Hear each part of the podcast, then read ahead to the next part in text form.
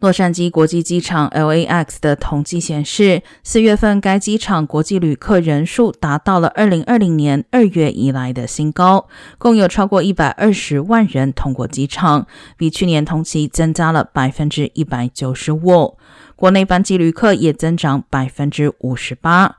不过，虽然客运量增加，但航空货运量与去年同期相比减少了百分之六点八三。